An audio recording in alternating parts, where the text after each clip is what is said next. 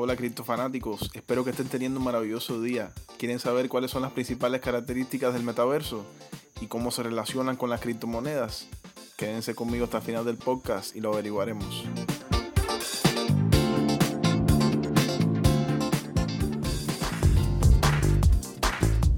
Y a todas estas, ¿qué es el metaverso? No nos vamos a lanzar a explicar las características de una cosa sin antes explicar lo que es. Muchos son los conceptos que hay y la mayoría tratan de definirlo de una manera muy compleja, así que vamos a tratar de hacerlo muy simple. Meta significa más allá, o sea, metaverso es algo que está más allá del universo. Y es que este nuevo espacio permite a los usuarios vivir una experiencia inmersiva y multisensorial, interactuando en el mismo mediante tecnologías como Internet. Si quieren profundizar aún más, les voy a dejar un par de links en la descripción del podcast para que puedan consultarlos y leerlos con calma. La primera vez que consta que se usó el término fue en la novela Snow Crash, publicada en 1992 por Neil Stephenson. En ella, el autor describió un mundo virtual en el que las personas interactuaban mediante avatars, donde podrían adquirir propiedades, construir viviendas, medios de transporte que usaban para desplazarse, un concepto bastante adelantado para su época. En la actualidad, para que un metaverso se considere como tal, según los expertos, debe reunir tres características fundamentales. Interactividad, corporeidad y persistencia. La interactividad permite que el usuario sea capaz de comunicarse con el resto de los usuarios, así como de interactuar con el metaverso. Esto implica además que sus comportamientos pueden ejercer influencia sobre objetos u otros usuarios. La corporeidad está dada porque el entorno al que se accede está sometido a ciertas leyes de la física y tiene recursos limitados. Además, dicho acceso se hace en primera persona. La persistencia establece que aunque no esté ningún usuario conectado al metaverso, el sistema siga funcionando y no se para. Además, las posiciones en las que se encontraban los usuarios al cerrar sus sesiones serán guardadas, para volver a cargarlos en el mismo punto cuando vuelvan a conectarse. Hasta el día de hoy han existido varios esfuerzos por alcanzar este metaverso, y algunos mundos sintéticos constituyen un ejemplo de ellos. Los mismos pueden ser divididos en cuatro tipos distintos. En primer lugar se encuentran los juegos y los mundos virtuales. Se trata de entornos totalmente inmersivos en los que el usuario se sumerge en una experiencia de contacto con otros usuarios y elementos dentro de un mundo virtual. Este contacto puede estar orientado hacia un juego, como por ejemplo World of Warcraft, o más bien hacia el aspecto social del metaverso, como es el caso de Second Life. La segunda manera en la que se presentan es mediante los mundos espejo, que son representaciones virtuales detalladas de uno o varios aspectos del mundo real. El ejemplo más claro de esto es el de Google Earth, que representa la geografía mundial mediante imágenes aéreas. Además, los que lo han usado saben que tiene una función que se llama Google Street View, que le permite al usuario recorrer una calle casi como si estuviese en ella. Pero sin los baches, claro está, aunque eso depende mucho de dónde está ubicada esa calle. Pero no entremos en esos detalles. La tercera forma en la que llegan a nosotros es mediante la realidad aumentada. Consisten en la participación de la tecnología de mundos espejos para aplicaciones reales que solucionan ciertas situaciones en nuestra vida cotidiana. Estas herramientas expanden el mundo físico perceptible para los usuarios, estableciendo una nueva dimensión de información útil. Un ejemplo de esto último lo constituye los prototipos de las Smart Glasses o gafas inteligentes.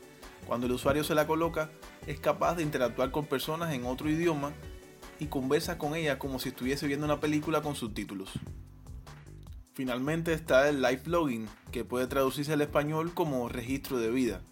Este engloba los sistemas que recogen datos sobre la vida cotidiana con el fin de ser aplicados mediante estadísticas. Los smartwatches o relojes inteligentes pueden hacer esto a una escala muy pequeña, cuando registran la cantidad de pasos que damos si estamos caminando o corriendo, así como las fluctuaciones diarias que tenemos en nuestra frecuencia cardíaca.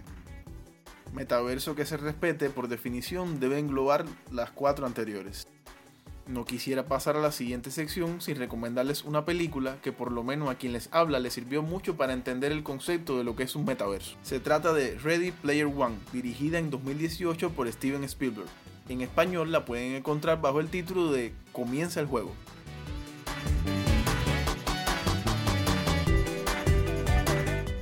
Si han llegado hasta acá, es natural que se pregunten, ¿y acaso no es esto un podcast de criptomonedas? ¿Qué tienen que ver con el metaverso? La cuestión es la siguiente. El metaverso puede ser un espacio virtual, pero necesita de una infraestructura real para poder existir. Y es tan simple como que para poder financiar esa infraestructura, los usuarios deben pagar por los servicios que brinda el metaverso. Además, para que el ecosistema sea balanceado y saludable, quienes lo usen deben contar con medios de pagos eficaces, rápidos y seguros.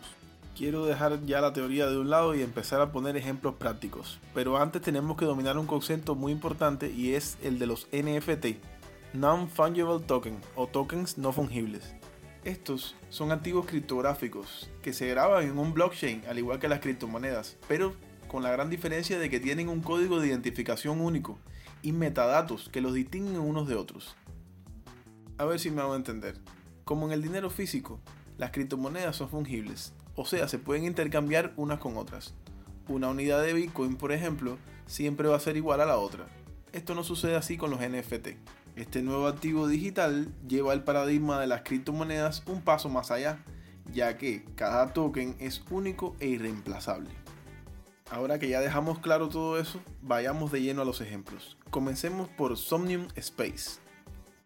Este fue creado en el 2017 y es uno de los mundos virtuales basados en Ethereum que más intenta recrear la realidad.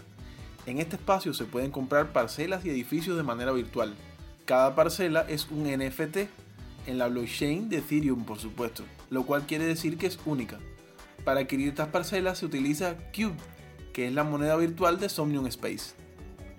Otro metaverso es Decentraland. Su objetivo es crear un mundo virtual en el que los usuarios puedan comprar sus propios espacios, los cuales pueden personalizar a su gusto.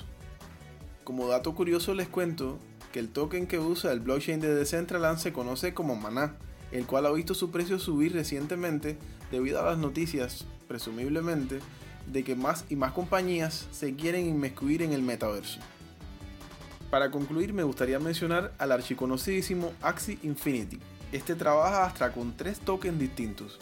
Primeramente están los Axis, que son representaciones virtuales de seres únicos, como el clásico NFT, que pueden incluso ser brideados entre ellos, o sea, pueden dos Axis producir descendencia. Además, llevar a cabo este tipo de, llamémosle reproducción, consume AXS y SLP, este último los jugadores pueden adquirirlo cumpliendo misiones en el juego, batallando entre ellos e incluso comprarlo.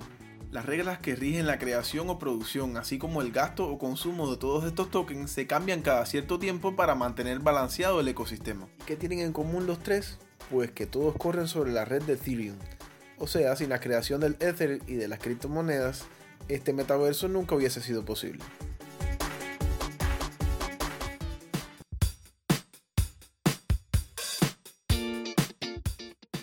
Después de saber todo esto, es fácil concluir que todavía falta mucho camino por recorrer. No obstante, hay empresas que ya llevan un camino bastante adelantado. No es de extrañar que sean algunas con grandes recursos. La carrera ha comenzado y al parecer Facebook quiere ganar una buena posición. En octubre de este año, su principal líder, Mark Zuckerberg, anunció el cambio del nombre de Facebook hacia Meta, haciendo alusión clara al metaverso. Según comunicados de prensa hechos por la compañía, se van a enfocar en los próximos 10 años es conseguir alcanzar un metaverso. ¿Ustedes qué creen, criptofanáticos? ¿Obtendrán ese objetivo que se han propuesto? Como siempre les recomiendo, no se queden con lo que se les ha explicado aquí. Investiguen por su cuenta. Recuerden que nunca se sabe lo suficiente ni se está bien preparado.